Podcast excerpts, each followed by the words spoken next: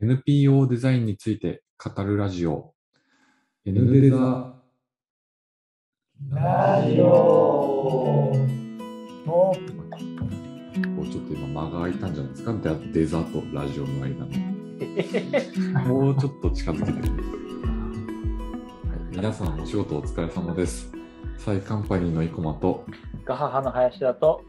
テラルネッサンスの小田です。よろしくお願いします。お願いします。お願いしますえーこの番組は NPO のデザインに関わる3人が夜な夜な語り合うラジオ番組です。NPO デザインの面白さ、楽しさ、難しさなどなど、ここでしか聞けない話が満載。どうぞ最後までお付き合いください。はい。えー今はですね、2022年4月23日、えー時刻は24時30分を回っております。はい。えー今夜の収録2本目の回ですね。はい。本当に2本目はい。夜な夜なやってます。本当に。はい。あの、この前の前の回が、あの、ウクライナにまつわるあの NPO デザインの回だったんですけど、ぜひね、あの皆さんあの回も面白いので聞いてほしいんですけど、えっと、夜な夜な語り合うラジオだったが、お昼間になぜか 撮っているっていう貴重な回だったので、 Zoom のレコーディングを押し忘れたばっかりに。なんか緊張感があって、ちょっと珍しい回。昼昼に撮るっていうねそうそうシャキシャキシャキ話したかもしれない。そうそう。3人ともなんか、ちゃんとシャキシャキやってるって。仕事モード抜け切らずに話してたかもねちょっと次の予定が気になるみたいな。時間内に終わらせようっていう意識がすごいあったっていううん、でまたそうそう。テーマ的にね、結構こう、エモーショナルな話題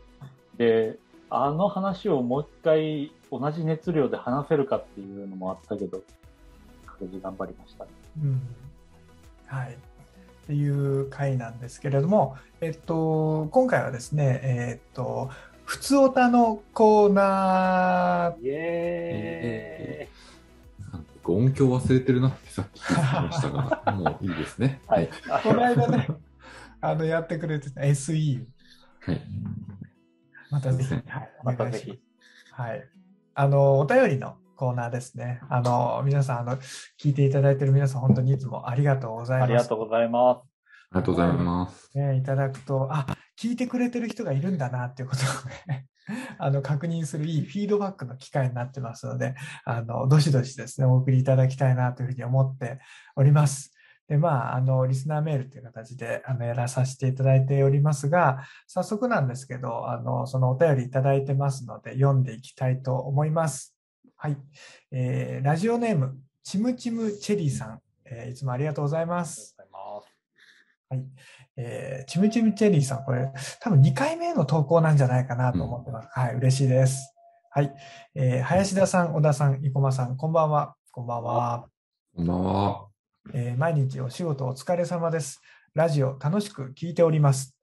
ウクライナの危機に際してお三方がそれぞれに行動を起こされていること、えー本当に力をいただきました。質問ですが、皆さんは日頃ご自身のメンタルや体調を整えるために気をつけていることはありますか？今回の緊急支援だけでなく NPO の活動の性質上、え性質上、辛い話や悲しい出来事に直面することも多いのではないかなと想像しています。心と体を健康に保つためにしていることがあれば教えてくださいというお便りでございます。なるほど。ね、確かにあの我々がこう取り扱う NPO デザインっていうことでいくといわゆるテーマとしてその社会課題っていうものがかなり近い場所にあってで、まあ、テランネッサンスで言えばその地雷や子ども兵というふうな問題を取り扱っていたりしますけれどもやはりその課題の現状とかを知っていくとですねあそういったものがあるのかとかあそれはどうにかしなきゃいけないみたいなね、その共感の部分かな。実は、あの、デザインしていくときに、その、ある種の、まあ、負担や負荷っていうのはね、必ずしもあったりするんじゃないかなというふうに思っていたりします。で、私の場合なんかでいくと、テランネッサンスのイシューだけが、まあ、ほとんどですけど、お二人の場合はさらにいろんな多分野にわたる課題のその領域を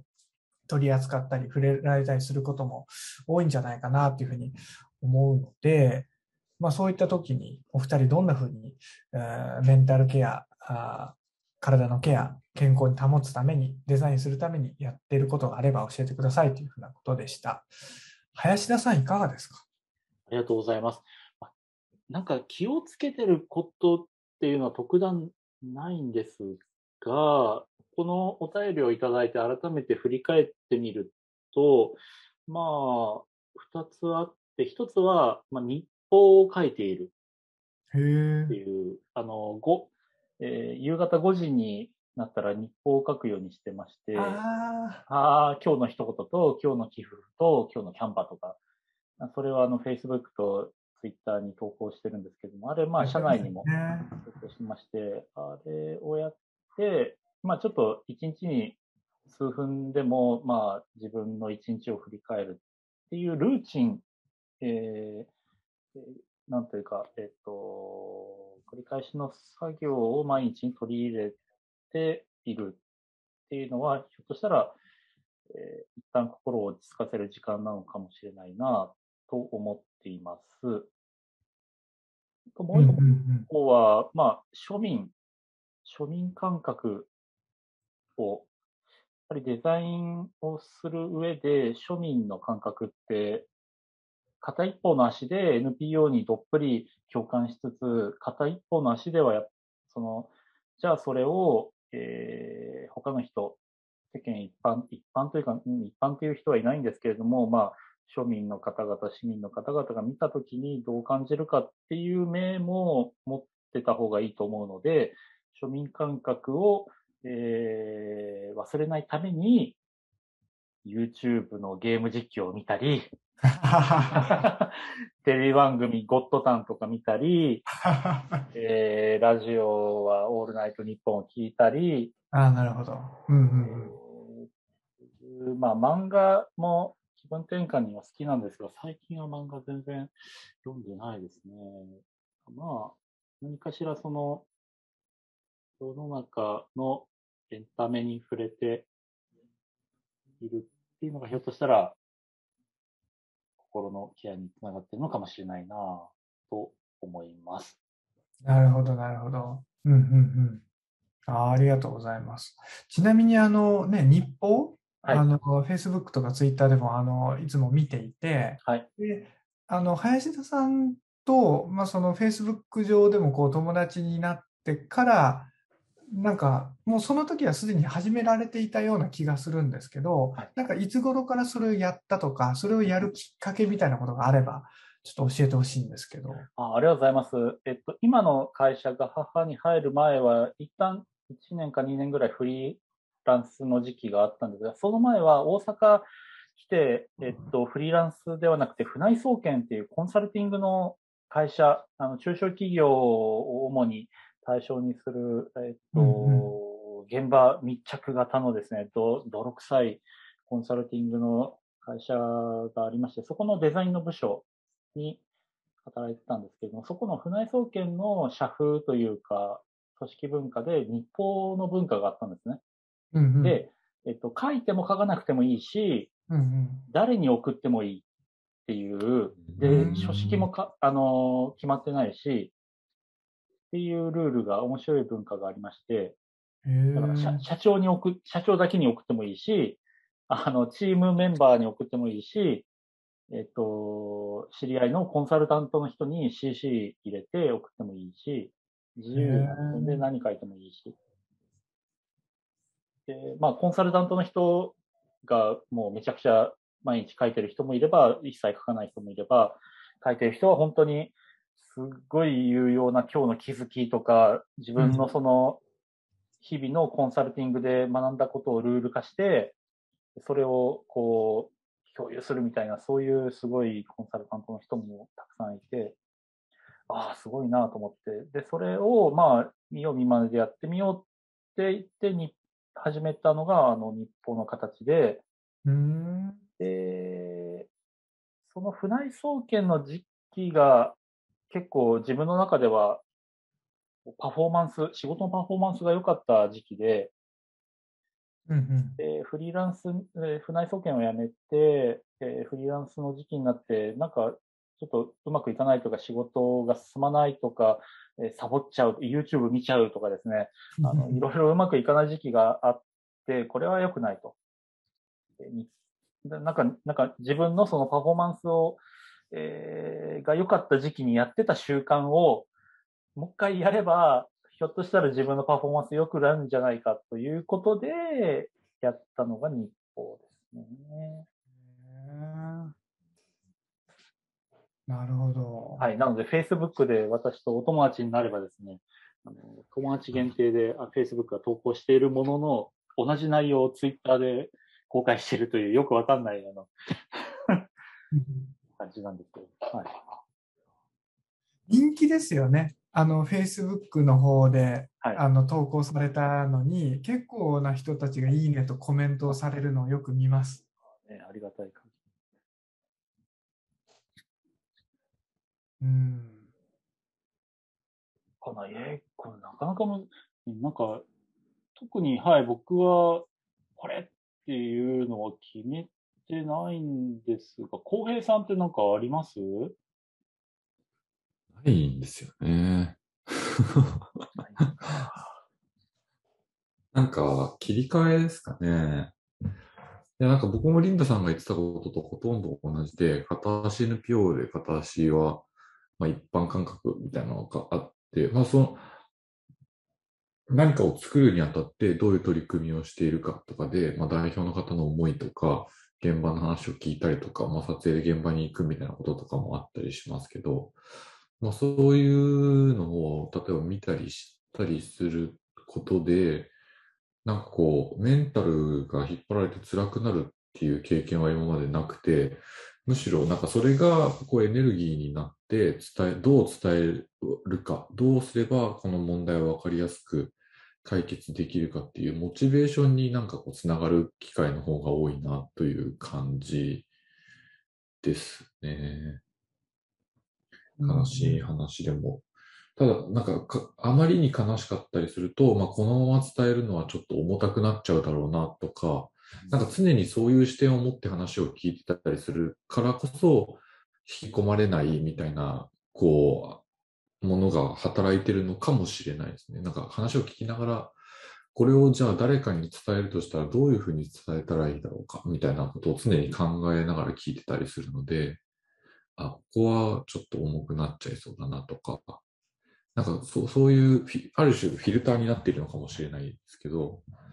なんかそういう感じかもしれないなっていうのはなんかこう思いました。うんまあ、あとはなんかも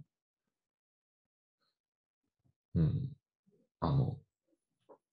子供たちと楽しく遊ぶみたいなそういう感じになっちゃうから、なんか、そうですね。そうそう、うん。まあまあ、でも、なるほど。なんかこう、ひまあ、広く、あのね、あの心身をこう、しんどくさせないっていう意味では、まあ、切り替え、うん自分にとってのこう切り替えの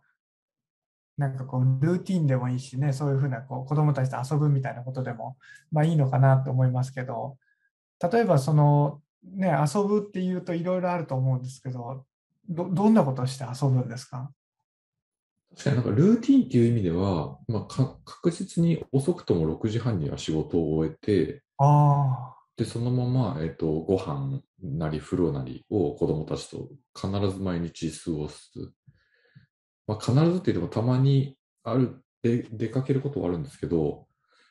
あるとしたら月に1、1、2回程度、PTA の仕事でどうしても行かなきゃいけなくて、地域の会合に出るとかそういうので、そういうの以外はほぼほぼ家族と過ごすみたいなのがあるので、なんかそこだと、まあ、子供が、上の子は4年生だけど下の子は2歳でちっちゃいこともあり、なんかこう仕事のことに頭を割いていられないというか、バタバタしてたりするのであ、う、んうんうん。強制的に切り替えさせられているっていうのがあるかな。で、まあ仕事が残っている場合は子供たちが寝た後にちょろっとやったりとかもしますけど、なんかそういう強制的な切り替えがあるのかもしれない。上の子の時からもう本当に6時半とかに帰っているので、その生活が10年近く続いているなと思うと、そういう、まあ普通の、ね、デザイン会社とかだと、まだまだ労働時間は長いのかなと思うと、そういうところでちょっとずつ疲れていってしまうみたいなところもあるのかもしれないなとは思うんですけど、まあ子供ができたことによって割り切ってそういうふうにスタイルを変えたので、そこがもしかしたらこううまくいっているところなのかもしれないなと、改めて考えると思いました。なるほど。なるほど。ねなんかこう、デザイン業とかクリエイティブ業とか、まあ、広告もそうだったりしますけど、かなり、なんと言ったらいいか、うん、まあその、時間がかかるというか、時間をかけてしまうというか、ね、徹夜も結構ザラみたいなこともあったりしますが、ただ、私も最近よく思いますけど、ねこう、体の健康あってこそだと思うと、うんこう、だんだんこう20代から30代になって、あ、私はまだあの30代なんですけど、あの、それでもやっぱり20代の頃の働き方はもうできそうにないみたいなことを考えるんですよね。そうなると、まあその人生のステージも変わっていくし、どう働いていったらいいかっていうのは、そんな風にコントロールにこう近づけていくといいなってのは、はい、聞いてて思いましたね。うん。なんかデザイン会社とか、まあ、会社、社風にもよるかもしれないし、時代かもしれないですけど、僕がいた時はなんか徹夜して作ったらなんか偉いみたいな、なんか頑張っ、それだけ頑張ったとか、なんかいいものが、なんだろうな、なんか美学なのかなんかわかんないけど、そういう感じがあって、なんかこうそっち、そうなんだろううなと、その文化の中にいるとそう思ってたけど、ふとなんかこう見直すと、それは本当にそうなのかみたいな気がして、なんかこう、何のために働いてるんだろうって考えると、やっぱりなんか家族とか子供たちのためにと思うと、その時間を割いてまで働く意味は、この仕事と働く意味あるのだろうかみたいな仕事として。って思うと、でも、なので僕はなんかこうデザイナーじゃなくてもいいかなって思ってる時期もあったんですけど、でもデザイン好きだしと思うと、じゃあそれでそういうふうに働けばいいんじゃないかみたいな。ちょっと話が 変わってきたけど、でもそれが多分いいいい意味でこうメンタルを保ててるのかなっていうのを思いましたね。うんうんうんうん。なるほど、なるほど。いや、そそうですよね。なんか多くの場合、対処を考えがちですけど、予防としてのその苦しくならないっていうことも、ね、川上、川、川上？川島？川上ですよね。なるほどね。やれるっていうのは本当大事だなって思いましたね。うん。はい。ね、今日結構デザイナーの人でもね、働きながら、こう、しメンタルを崩していっちゃう人もいたりするので、うんなんか本当良くないなって思いますよね。なんかその人のせいじゃないと思うんですけど、そういうのって。なんかこうデザイン、がん時間かけた分だけいいものができるというようななんか文化があるので、なんかそういうのもね、変えていけるといいなって、今最近はどうなってるのかちょっとあんまりわかんないですけど、そういうところ見てないんで。思いますねそうですね。うん。えっと、じゃあ私答えてみますね。お願いします。はい、はい。えっと、そうですね。あのもしかしたら、チムチムチェリーさんのあの聞きたい答えはそうじゃないっていうツッコミがなんかあるかもしれないんですけど、私が最近やってるのは、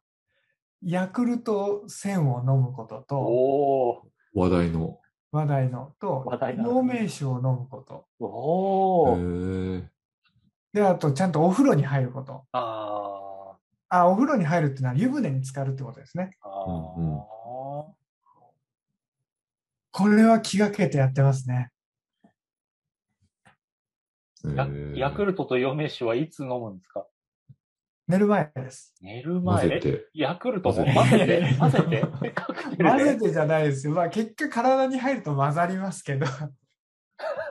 聞いたことないですよ、そしたら。別々にいただきます。しえヤクルトの菌がし死滅しちゃいそう。でもあれなんですよ、あのヤクルト1000ね、2つ問題があって、1つはあの、まあ、スーパーとかコンビニとかでも最近よく見るようになりましたけど、私が住んでるところだとね、なんか人気でね、いつも売り切れでないんですよね。えうん、で手に入らないっていうのが1つ。であとは、やっぱ高いんですよ。ーうん、うん、だから、あの最近はもうケケチって普通のヤクルトを飲んでます。それはあの意味があるのかはわからないんだけど。なんで、はい、ヤクルトと。ヤクルト1000って同じ大きさで100 1個130円ってこと？えっとですね、そうですね、ヤクルト1000なんか普通のヤクルト2つ種類があって、あの、細長いのもなんかある。そうそうそう、あの、長いやつもあるんですよ。うん。長いやつとあの普通のサイズがあって、はいはいどっちも、なんだっけ、その、その金が何個いるんだったか忘れましたけど、金の容量は一緒らしいんですよ。えー、だけど、その短いのと長いのとで、その、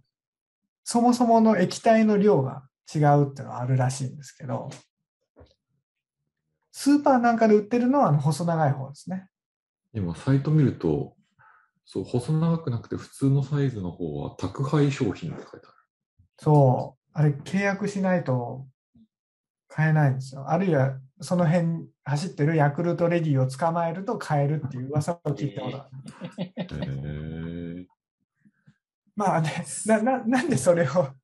それをやるかっていう話ですけど、まあ、実際なんか、あの、陽明酒に関しては、まあ言えばまあ漢方みたいな感じで、まあ、体をこう内側からね、あの良くしてくれるみたいな。でヤクルトもそうで、で、ヤクルト1000一回飲んでみてしばらくやってみたら、これ本当によく聞く話でしたけど、あの、眠りの質が良くなる。えで、あ、私の場合ですけど、朝起きて、ああ、なんかしんどい、体重い、みたいな、起き上がるのしんどいみたいなのが、やっぱね、軽減されたんですよ。で、あの、なんかスッとこう起きれるようになったっていうのはなんか紅葉として私の場合はありますね。で、まあお風呂に入るのは、あの、まあ独身だった頃はもうシャワーとかがばっかりでしたけど、結婚してからはまあ湯船に入って、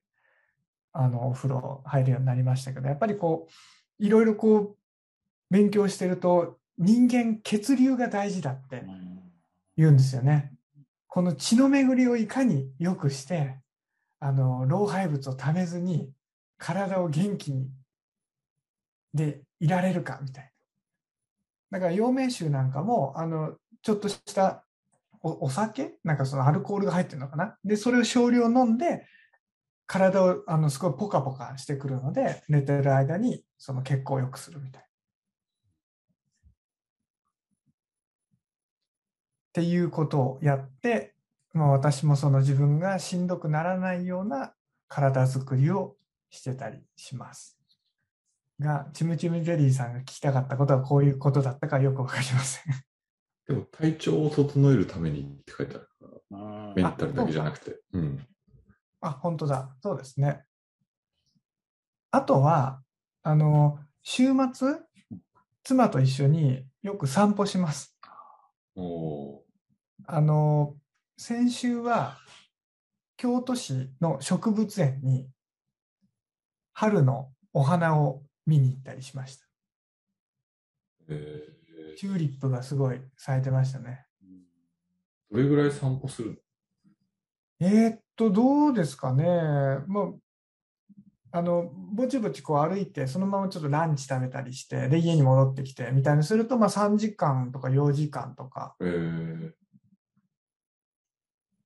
まあでも、いいですね。なんかこう散歩、ベタですけど、本当こう、普段だとパソコンとかスマホとか見てばっかりだけどうん、あの、近所でも歩いて、するとね、季節が変われば、ああ、なんかあんなところにあんなさ花が咲いてるとか、山の緑が、新緑が綺麗になってきたねとか。すごい、新婚を満喫している夫婦のような、まさなんかそういったのでね、こう切り替えになるなというふうに思ったりしますね。うん。はい。私はそんな感じでした。っていうところで、チムチムチェリーさんからの、はい、はい、お便りにはこんな感じで答えさせていただきました。ありがとうございます。ありがとうございます。はい。じゃあ、そのままちょっといっちゃいますか？いけそうですね。はい。はい。行きましょう。はい。えー、っと、今ね、ラジオ聞いてる人は、そのままなんか行かない計画があったのかな、みたいな。思ったりするかもしれませんが。あの、今ですね、時計は25時になってます。はい。で、もう一本ですね、えー、お便りいただいてます。えっ、ー、と、愛知県からですね、ラジオネーム、みなちゃんさんからです。ありがとうございます。ありがとうう。ございます。はい。えー、いつも楽しく通勤中にラジオを聞かせていただいております。お通勤中に聞いていただいているようです。NPO でファンドレイジングと広報、広報物のデザインを担当しています。2年目のまだまだ新人 NPO デザイナーです。お三方のデザインは憧れなのでお話を聞けてありがたいです。ラジオはすべて拝聴していて、あ、すごい。すごい。嬉しい。すごい。個人的には特に昨年の年次報告書の回がとても興味深かったです。私は構成やフォントや図、イラストなどこだわりがどんどん強くなっていってしまい、寄付者はおろか職員にもそのこだわりに気づいてもらえてないようなことが多々あります。そんな時、年次報告書の回を聞いて、英字と数字とひらがなでフォントを変えているとか、写真の使い方とか、直筆のメッセージとか、これは違う回だったかも、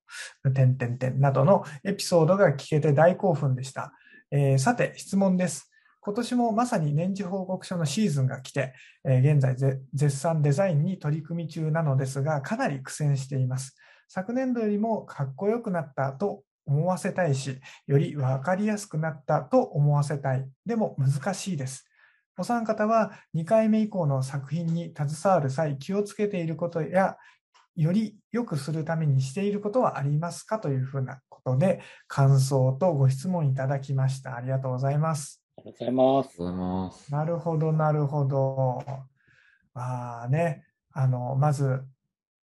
このみなちゃんさんのようなヘビーリスナーに支えられ、我々3人は楽しくラジオを続けております。そうですよ。ありがとうございます。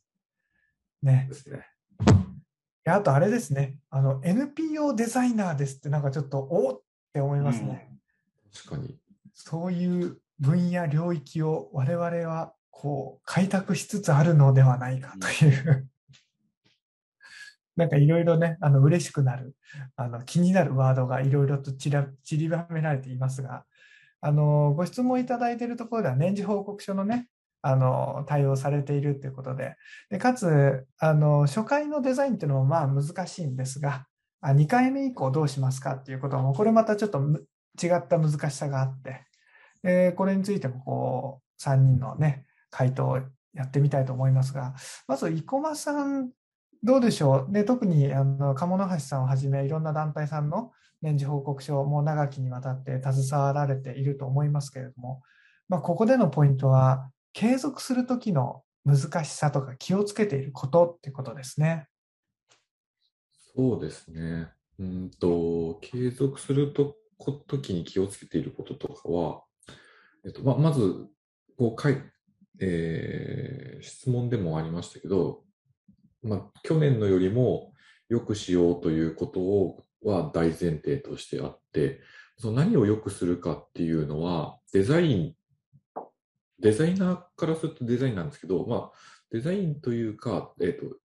どうやったらもっとちゃんと伝わるかっていうのと、どうやったら、えーと、読んでもらえるかっていうところに注力して作ってますね。多分年次報告書は性質上、まあ、届いて読んでくれる人と読んでくれない人っていうのが大きく分けていて、うんうんえー、読んでくれない人も結構いるっていうのが実情だと思っているんですね。うんうんうん、だけど、その人たちにも読んでほしいと思うと、じゃあどう、どうやったら読んでもらえるかっていうところをまずすごく考えます。でそれに大事なのは表紙とかだし、あ表紙だと思いますし、表紙だけではなくて、どうやって届けるか、封筒だったりとか、何を一緒に入れるかとか、そういうところも含めてっていうのは結構大事になってくるなと思うので、それは、えっ、と、まあ、去年どうだったかということも振り返ったりとかしながら考えます。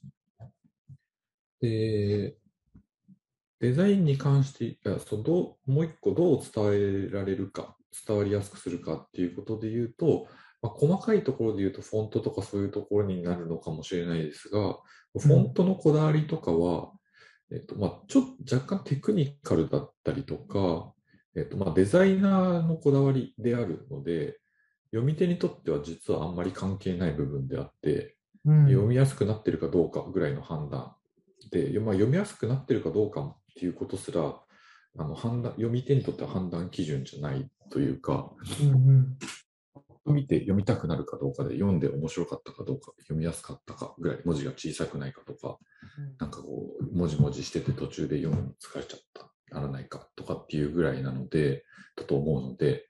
なんかこう、こだわりを、まあ質問にあったこだわりに気づいてもらえないとかっていうのは、気づいてもらえない方が実はまあ正しいような気がしていて、うん。それがなんか変わることって逆に違和感だったりしてしまうこともあるので、まあ、なんか同業者に、あ、ここも変わって、こういうとこまでこだわってたんですねって言われるぐらいの時に喜びを覚えるっていうぐらいでいいのかなと思ないますね。そこに関しては。ど。なるほがうん、なので、なんかこう、例えば前回のを振り返って、ここちょっと読みにくかったかなとか、あの構成の時の流れとかで、文字のページばっかり続いたので、ちょっとこう気持ちを休められる、写真だけでもいいようなページがあってもいいかなとか、そういうことを考えたりししますね。うん全体的に言うと。うん、ど。なるほど、なるほど。うんうん。あありがとうございます。うん。あのね、さっきおっしゃっていただいたところで印象的だったのは、年次報告書のデザインっていう時に、ね、そのものをこう作る、そのものをデザインするっていうこともあるけれども、あのやっぱりこれ読んでもらってなんぼだと思うと、実はそれをどう届けるかっていうところも、またデザイン、コミュニケーションっていうところのあの領域レベルでは含まれているとすれば、ね、今おっしゃったように開封率を上げてもらうためにあ紙のものから何か透明なあの袋にこう変えてみようかとかあるいは何かこう開けたくなるような仕掛けがあるとかあそういった部分あるいはあの私の最近のレベルなんかでいくと、まあ、いわゆるこう工数の管理とか制作進行のマネジメントみたいな側面があったときに、どうすると去年よりも効率的に効果的にこう作ることができるかとか、同じクオリティを担保しながらっていう、そういうまあ全体のこうデザインっていうところまで含めてこうやって考えていくってことがすごくなんか、ああ、そうだなというふうに思いましたね。うんうんうんうん。林田さんどうですか？今聞いてて。そうですね。あのー、おっしゃる通りかな。その、工程管理っていう小田さんの話ありましたけれども、あ、ここからのこの回答をついでに、この流れでお話しさせていただくと、はいはいはい。報告書で 2, 2, 2回連続っていうのはなかないんですけれども、そうだな、チラシ、アムネスティフィルムフェスティバルっていうアムネスティで映画祭をやってた時期があって、それのチラシをね、毎年やらせて、毎年というか毎回やらせていただいた4回か5回ぐらい連続でやらせていただいたときに、えー、っていうのがあったんですけど、はい。えー、その時、えー、提案したのが、あの、デザインにかける時間を減らして、え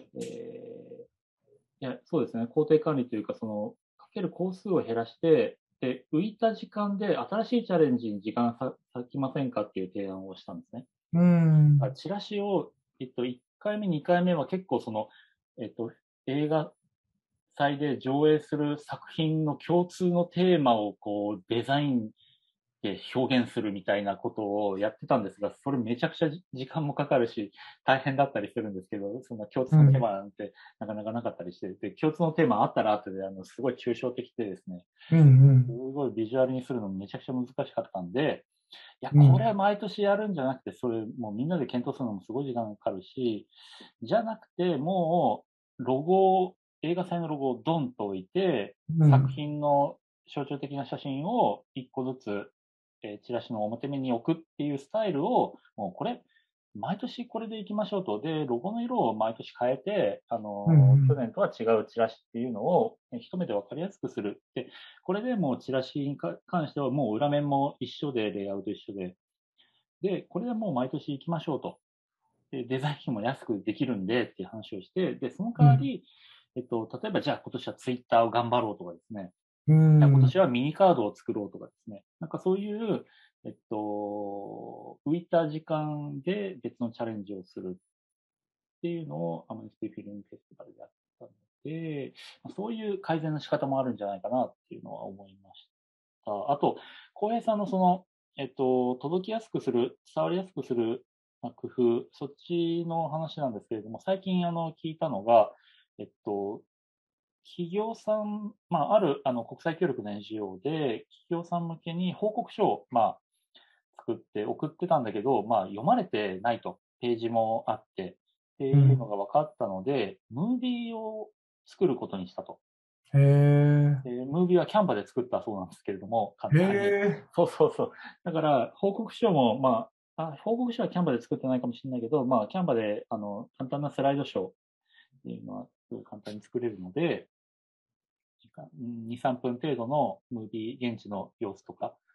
で、え皆様の寄付のおかげでこういうことができました。ありがとうございました。何々会社さん、ありがとうございます。みたいな締めで終わるっていうムービーを、え作って送ったっていう話を聞いて、ああ、なるほどなと。紙に限らず、えっと、まあ、紙は紙であのニーズがあるかもしれないので、それはそれで作るとして、えいかに届けるかっていう考えのもと、違う媒体にチャレンジしたりとか、いうところ、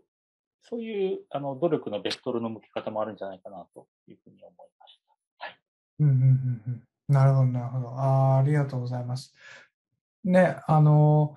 どの部分にこう注力していくかっていうことのね、優先順位の付け方っていうのは、まあ、デザインの感覚でもいいですし、なんかそれは、まあ、クリエイティブディレクションというか、アートディレクションというか、そのぐらいの感覚の部分からの、なんか大事な視点だなというふうに思いますね。うん。で、やっぱりね、それがこう、相手にこう、届いてなんぼみたいなこと、さっきと同じことを言ってますけど、そのためのコミュニケーションとしての、まあ、ツイッターなのか、あるいはメディアを紙以外で、まあ、動画っていうことを選んでみるのかっていうのも、ね、あると思えば、あの、定型としての、まあ、その紙っていうこと以外の可能性も、あの、可能な範囲でこう、広げて考えていくってこともありなのかもしれないなって、はい、今聞きながら思ってましたね。ありがとうございます。いや、これは、このご質問に関しては、やっぱり、えーテラルネの中の人で毎年報告書を ね、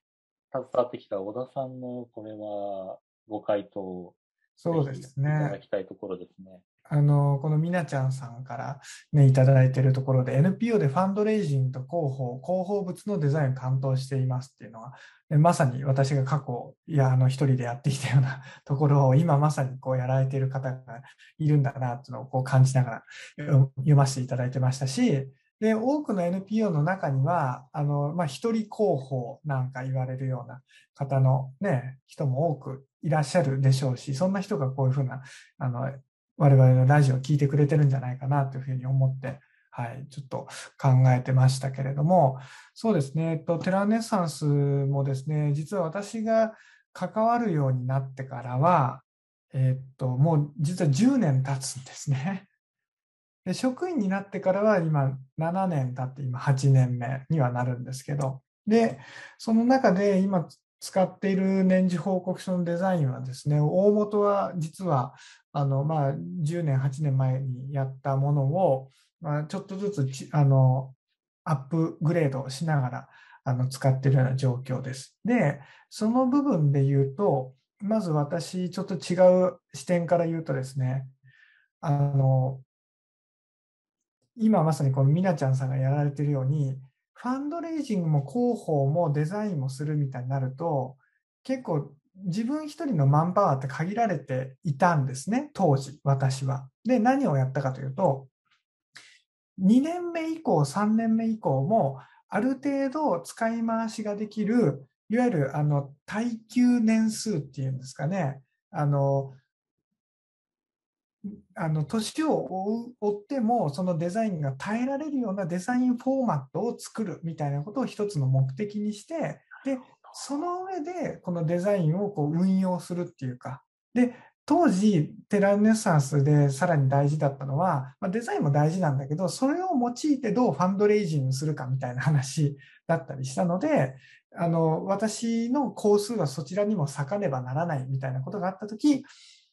あるところでこう結構ガッとも力を入れて毎回毎回オリジナルに作り変えるのではなくてある程度のデザインフォーマットをあの運用して効率的に作るみたいなそういうチョイスの仕方をしました。これが前提にあってでそうなった時これがですねやっぱり、ま、5年も6年も経ってくるといやもうさすがにちょっともう変えたいみたいなあの感覚とか役割が当時と変わってきたりすることがあるので変えたいと思うんだけどやっぱりその時々でですねそれをこうやりきるためのパワーがちょっと出せなかったりあるいは他の優先順位が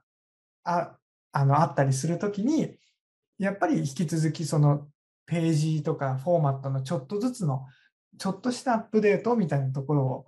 はい、やってるっていうところですね。だから個人的にあの小田としてはあのテラネサンスの年次報告書のデザインフォーマットを大幅にリニューアルしたいけれども、そこにまだ着手できてない、うん、個人のこうジレンマみたいなことはあったりしますね。うん、で、まあ、その上で気をつけてるところに関して言うと、まあ、今お二人がおっしゃっていただいたところはまさに私も、はい、感じているし、そこを実践しているところではありますね。で、最近少し気にしているのは、まあ、あのさっきの林田さんの話にもかかるかもしれないですけどその必ずしも紙である必要があるかみたいなことはなんかこう柔軟に考えるようになってきてますね。でないしはねただでさえ昨今のこの SDGs みたいなことが語られる時になんかねよく思うんですよね。あの紙だのインクだのをジャブジャブ使える時代って実はもう自分たちの時代で終わっちゃうんじゃないかなみたいな。そう思った時になんかこれを続けてていいのかなみたいなことも一方で思ったりする、うん、そうなったらば例えば、ね、さっきやった動画ってことでもいいかもしれないしあと確かえっと他の NPO さんで国際協力のアラジさんという団体があのいらっしゃいますけど、そこは確か去年、えっと、スマホベースの年次報告書を作られたとか、なんだか、なんかそういうふうなことをおっしゃられ、やっている団体さんもいたと思いますし、で、確か鴨の橋さんも、ちょっと紙どうしようかみたいな話が出てたんじゃなかったでしたっけ？割とここ3、4年ぐらいで、なんかもう紙いらないんじゃないかみたいな話とか、うんまあ、でもアンケートを取ってたりすると、紙、あの、聞くと半々だったりするんですけど、うんでも、これをウェブにしたときに読んでくれなく、読んでくれている人が読まなくなるんじゃないかとか、なるほどやっぱ。り作ってる側として、こう、ものを届けたいっていう、じ支援しているという実感をこう持ってもらいたい。それがこうメルマガとかとのように、こう、ふわっとメールで届くとか、まあウェブ公開しましたっていう形で届くとかだと、なんかちょっと伝わり方が違うのかなっていう話がしていて、うんなので今は、こ今年とかは特に、まあ、あもう一個理由があるのは、えっと、さっき小田君が言ってくれてたように、効率化っていう話もあって、えっと、まあ、基本的にデザインの部分は僕が担っているので、結構、まあ、フォーマット変えたりしてたりするんですけど、鴨の橋側としては、えっと、各文字数とかはあんまり大幅に変わっていなくて、うんうん、で、なのでそこで新しいことをするっていう、今のタイミングではないよねっていうのもあり、えっと、今今年度に限っては、そういう話で紙っていう話になってますし、うんうん、と来年度とかも、紙はまだ続いていくのかなっていう感じはしていますね。うんうんうんでも、もしかしたらハイブリッドみたいな形になっていくかもしれないし、ダイジェストだけ紙で載っていて、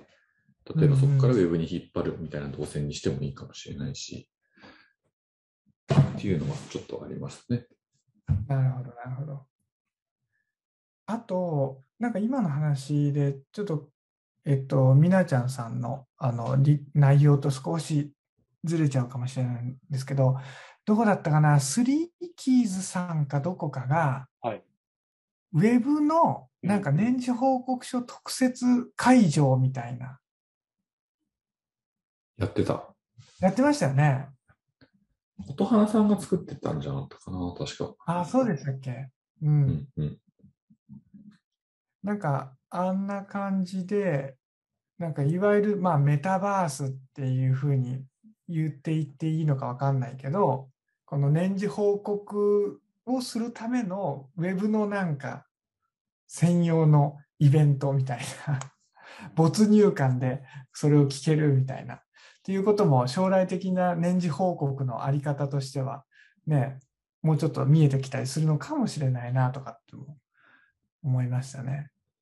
団体のサポーターの属性とかにも結構よるかなっていうのはあ思いますね。そうそう、だから一概に言えないんですよね。なんかそれが流行ってるからとかっていうのは、そうん、なんかチョイス、チョイスにはなるけど根拠にならないっていうか、うん。あと、テンプレートをこう小田君が変えたいみたいな話もあるけど、実はなんかもしかしたら読み手にとってはそんなに気になっていなくて、毎年作るからこっち側として気になっているから変えたいみたいなのも多分あるんだろうなと思って、なんかこう、変えるメリットもあるけど、変えないメリットもやっぱり実はあって、こう、毎年同じだからこそ、こう、成長が見て取れるとか、まあ成長だけ取れないけど、なんかここが伸び悩んでたり、課題があるんだな、みたいな分かりやすいっていうメリットもあるんだろうなと思って、なんか、鴨橋の年長保守とかそ、そこは結構もう、割り切っているというか、その年その年で伝わるような形にしているけど、なんか、お一長一短ではあるなっていうのは、なんとなく思ってはいますね。なので、報告書という役割では、過去と比べられるっていうことが大事って、団体としてそういうふうに決めるのであれば、そう決めて、そこの工数を省いて、やっぱりそこをちゃんと見てもらえる工夫をするとか、そっちに注力するとか、そういうことも大事なのかなって、改めて今ちょっと思いました。うんうんうん。あとあれですね、私も今の話を聞いて思い出したんですけど、あの、まあ、みなちゃんさんのこの質問に対する回答として、もう直接聞くことですね。支援者の方に、読み手の方に。うん読んでみてどうでした？とか、あの、Google フォームとかで簡単でいいんで、アンケートを取ってみると、それすごいいいです。あの、まあ、今の文脈で言うとね、どこを改善するといいかっていうのはまさにそうなんだけど、あの、この部分面白かったですとかっていうフィードバックをもらえるとですね、作り手としての我々ってやっぱ嬉しいんですよね。なんかそういったことが見えない中で、あこうした方がいいんじゃないかなとか、ああじゃないかなみたいなことは、まあ、考えがちなんですけど、そう、なんかぜひアンケートをなんかややってみてもらえるといいんじゃないかなとも思いますね。鴨梨さん撮ってますよね？撮ってる撮ってるし、あ、えっと、撮ってるけど、結構こう、まあ、デザイン的に細かいとこっていうよりも、本当に、どの記事が興味ありましたか？とか、うん、えっと、文字量が適切と感じましたか？とか、なるほど。なんかそういう取り方してて、なんかこう、多分、デザインのとこをもし気にしていて、デザインのところで取っちゃうと、それに応えなきゃいけないっていう気持ちになっちゃうと思うんだけど、そこはデザイナーの領域として判断するべきところかなと思っていて、例えばなんかこう、文字が小さくて読みづらいですっていう人が何人かいたからといって、極端に大きくすれば、話はまたちょっと違うなと思うんですよね。なるほど。かそうそういう意味ではこうどこに興味を持ってもらっているかとかなんかそういうところを構成だとかじゃあここのところをもっとこう読みやすくしたらいいんだろうなとかそういうところに生かしていくっていう方がいいんだろうなって思います。でまあなんかちょっと最初の方の話に戻るかもしれないけど文字の読みやすさとかなんかこうフォントだとかそういうところの工夫は自分の中でこう他のものを見たりしながら学んで誰にも気づかれないアップデートを積み重ねていくっていうことでいいんだろうなっていうふうに思いますね。うんうんうん。うんありがとうございます。うん。ございます結構ね、今のところでもなんかいろんな方向性から話ができたし、私自身も2人からのいろいろなことを聞けたんで面白かったですね。うん、はい。っていうふうにしてると、これまたちょうど1時間ぐらい。あら、はい。はいって感じですね。時間くらい素晴らしい。はい。あのーこんな感じで、ね、あのお便りいただきながら、あ、そうか、もう年次報告書のシーズンかとか、で次はこう夏のあボーナス時期になってくると、あの夏の募金キャンペーンかとか、うん。結構ね、NPO ごとのこうデザインのあのシーズンって、実は似たり寄ったりしてるかなと思うと、はい、なんか今回のこの年次報告書の件を聞いて、あ寺尾根も頑張らなきゃだし、あ他にも頑張ってる人がいるんだなと思うと、みんなで一緒に頑張ろうみたいな、そんな感じになりました。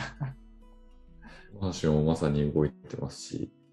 セカンドハーベストさんのは今入校直前ですし、もう一個動き始めそうな話が来ていますし、みたいなので、おなんか僕一年中年次報告書作ってますね、多分